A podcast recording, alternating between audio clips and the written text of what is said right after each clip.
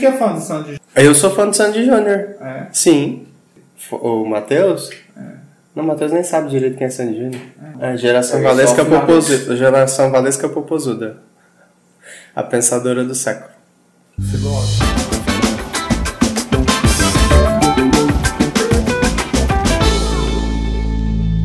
O entrevistado do meu primeiro podcast hoje é o Walter. Walter, que foi meu professor no, foi não foi meu professor no ensino médio na Escola Estadual Hércules Maimono. E hoje ele é diretor da Escola Teutônio Vilela, em Campo Grande, no Mato Grosso do Sul. Ele participando de um evento promovido pelo Todos pela Educação, mas o nome do evento em si é Educação Já. Primeiro, se apresenta aí pra gente, pra gente saber quem é você, o que, que você faz, o que você deixa de fazer. Conta um pouquinho da sua história. Bom, eu sou Walter, eu trabalho na educação há exatos 23 anos. Na rede estadual em Mato Grosso do Sul, vou completar 20 anos. Né? Sou formado em letras, né? professor de literatura. Estou na função de diretor, né? nós somos reeleitos agora para um segundo mandato. E a gente está na luta diária por uma educação pública de qualidade, né? O nosso, a nossa bandeira diária. Ah, Bacana. A gente sabe que a, a educação brasileira hoje carece de muitas coisas. né? A gente tem um, a gente já, já começa de carência cultural em vários, em vários sentidos, né? Em se tratando do eixo escolar, a gente sabe que as escolas estruturalmente são escolas frágeis. né? A gente tem uma estrutura muito antiga. Na sua visão hoje como diretor e na sua visão também como professor, o que você acha que poderia ser melhorado quanto estrutura nas escolas hoje, que poderia ser um investimento talvez do- dos governos federais ou dos governos municipais ou estaduais, para melhorar essas estruturas físicas das escolas mesmo. Bom, é, eu posso falar da experiência da minha escola, né? Ano passado a gente passou por uma experiência que começou a reforma em 2000, na verdade, em 2018, em dezembro, e terminou em 2019, em março. Isso atrapalhou o início do ano letivo, né? Nós começamos as aulas bem depois, Certo. mas foi uma parceria com o Poder Judiciário. O Poder Judiciário ele tem destinado, no caso de Mato Grosso Sul, criou-se esse programa que é pintando e revitalizando as unidades escolares. E aí os detentos eles têm redução de pena Certo. e a Secretaria de Educação paga um salário para eles. Entendi. E eles também pagam uma parte da reforma do salário deles vai para comprar o material necessário. Então assim, isso traz um barateamento no custo da reforma. Esse projeto ele trouxe um benefício para a escola e ele traz uma economia também para os cofres públicos, porque assim o governo economiza nessa reforma. Então uma reforma que custaria um milhão e meio, ela saiu por algo em torno de 500, 600 mil reais. Entendi. E também, assim, a gente estabelece parcerias com o setor privado. Então, nós tivemos um projeto de uma professora que surgiu mais ou menos assim. É, eu sonhava com ar-condicionado para a biblioteca. Até hoje a biblioteca não tem um ar-condicionado. Mas né? vocês têm uma biblioteca, o que já é um é diferencial alguma dentro de coisa. uma escola. Que inclusive a gente deu o nome de Manuel de Barros para ela. É. E aí, assim, é. E aí eu queria o ar-condicionado para torná-la mais atrativa, porque nosso sol lá é escaldante. Eu sou de lá, eu garanto que Mas não, não conseguiu o ar-condicionado. Mas em contrapartida, ela conseguiu através também de uma ONG que a gente tem em parceria, que é o Ensina Brasil. E através deles conseguiu um diálogo com a Energisa, que é a empresa de energia que atende o Mato Grosso do Sul.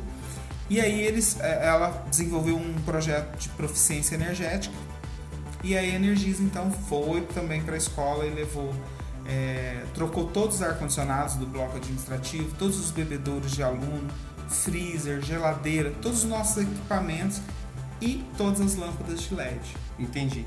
E isso também traz uma economia para o Estado, não só de não ter que trocar todos esses equipamentos que já estavam sucateados, como também a questão da troca das lâmpadas de LED, que traz uma economia na conta final de energia. E o que, que você acha que dentro da sua escola poderia ser melhorado quanto estrutura?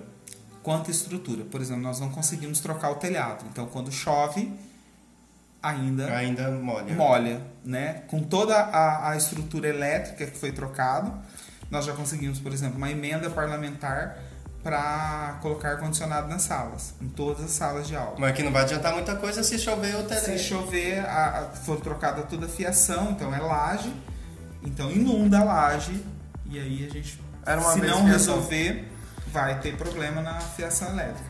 Então a morosidade, eu acho que o problema maior na coisa pública é a morosidade. O, o financeiro da escola, que você gere todo o organizacional da escola, interfere, interfere muito no pedagógico.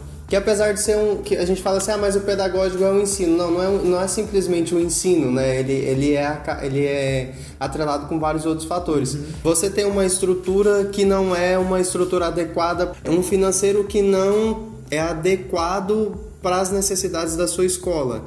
Influencia Enquanto isso, qual é o impacto disso dentro do pedagógico e como que você acha que não só financeiramente, mas pedagogicamente poderia ser diferenciado no sentido de melhora mesmo?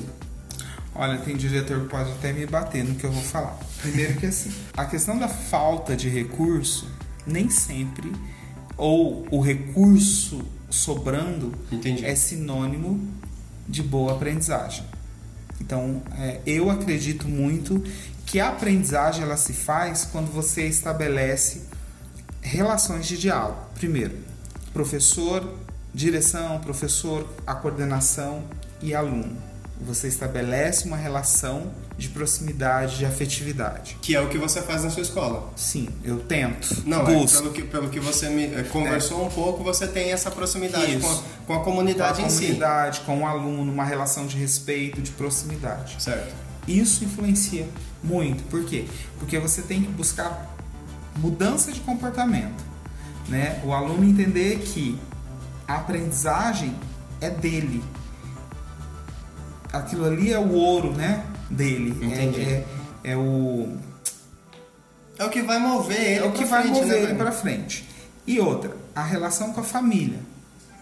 Porque muitas vezes a aprendizagem ela não acontece, não é porque só falta o recurso na escola. O recurso falta. É, todo mundo gostaria de estudar numa escola limpa, organizada, com melhor telhado, com, pintada, com ar-condicionado. Beleza. Mas a gente tem escolas que não tem tudo isso. A minha até 2018 não tinha tudo isso. A gente vem de um processo de melhora nos índices da escola já há um bom tempo.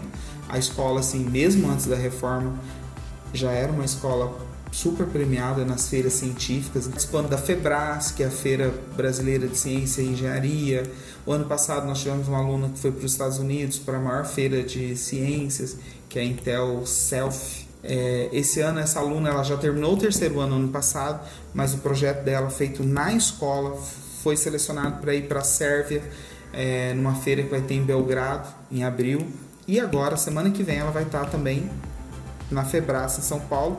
Ela e mais três projetos da escola vão estar na, na Febras em São Paulo. Então, assim, é muito pouco pelo contingente de alunos, mas a gente tem atingido vários alunos a partir dos projetos e não só esses projetos, a gente faz a feira de ciências na escola. Que é prática, né? Todo ano. Que é, é, nem toda escola faz, né? Mas a gente tem essa prática, né? Eu estava participando do Todos pela Educação e houve essa fala do que eu vou dizer e eu tenho dito muito isso. Quando a gente é, faz uma fala de que a, a escola pública ela não avança, ela não melhora, eu discordo. É assim, eu tô há 23 anos dentro da escola pública, né? uhum. né? E se a gente for estudar a história da escola pública, a gente vai ver o quê?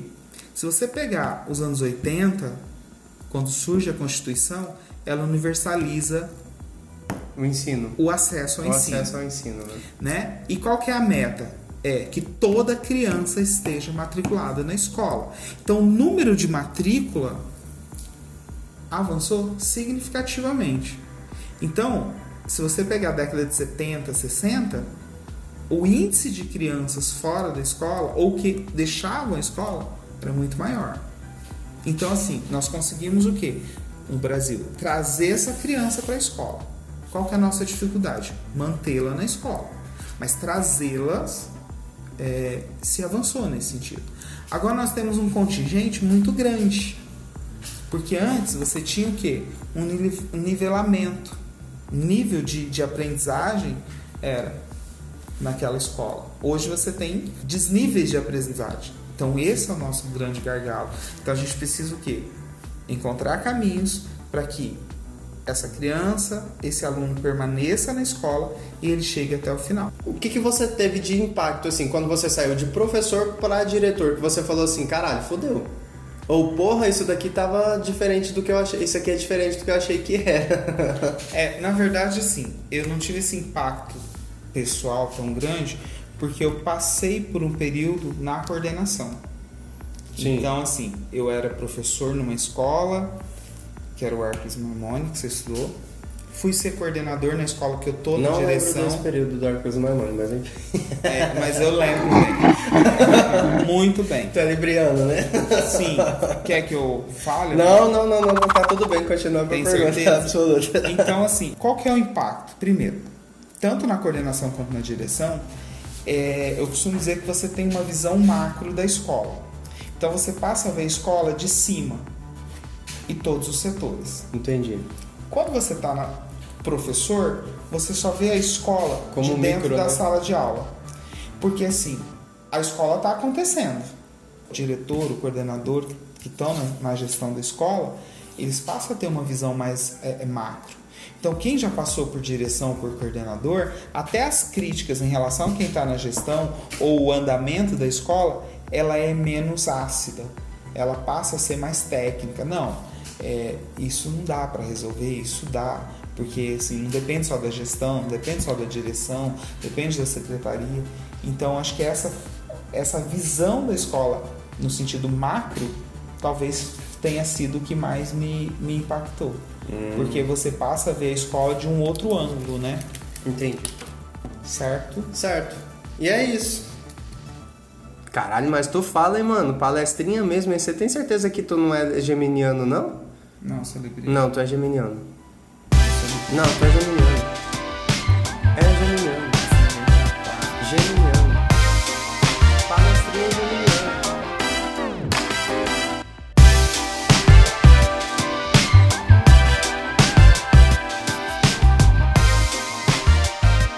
A indicação do filme de hoje tem muito a ver com a história particular da minha família também. Eu, acho, eu vi esse filme no ano retrasado e foi um filme assim que me marcou pra caramba porque é um filme que tem muito a ver com a história da minha família, é, em específico, em especial, a história da minha avó, que aos 60, 60 anos praticamente, é, decidiu que iria estudar e se matriculou no ensino de jovens e adultos na Escola Eduardo Pérez, lá no Mato Grosso do Sul, e e concluiu o ensino fundamental e realizou o sonho dela de aprender a ler e a escrever. E o filme O Aluno conta a história, é, uma história real, é, baseada numa história real, né, do, é, do Kimani Marugnigaga, que ele tinha um sonho também de aprender a ler e escrever e ele lutou, de verdade mesmo, ele lutou para entrar e permanecer na escola é, de ensino fundamental, é, se eu não me engano, do Quênia. Não tenho certeza dessa informação, mas tem, depois a gente pesquisa e dá um Google aí e vocês verifiquem aí se é no Quênia mesmo. É, pelo seu desempenho e pelas conquistas, o Kimani ele foi convocado para fazer um discurso na ONU, lá em Nova York, sobre o poder da educação, o poder transformador da educação. Felizmente o Kimani é falecido, mas deixa essa história maravilhosa aí pra gente, pra gente se inspirar. E o nosso agradecimento vai para ele hoje e em especial para minha vozinha, Dona Maria José, que 60, 60 anos e alguma coisinha é, deixa também essa lição de aprendizado para mim e para toda a minha família, que infelizmente a maioria parou de estudar.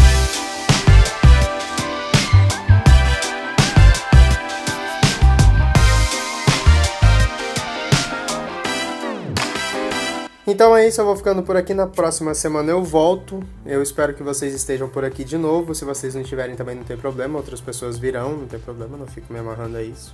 Vai um, vem dez, não ligo. É, mentira, eu ligo sim, tá? É, e na próxima semana eu vou falar sobre um filme em específico. Então na próxima semana eu volto. Obrigado por vocês terem me ouvido, ouvido essa voz de taquara rachada até o final. Ah, uma pergunta besta aqui. Você sabe o que, é que o Tomate foi fazer na, na, no banco? Se alguém souber o que, é o Tomate foi fazer no banco, manda um, um direct no Instagram. Tchau!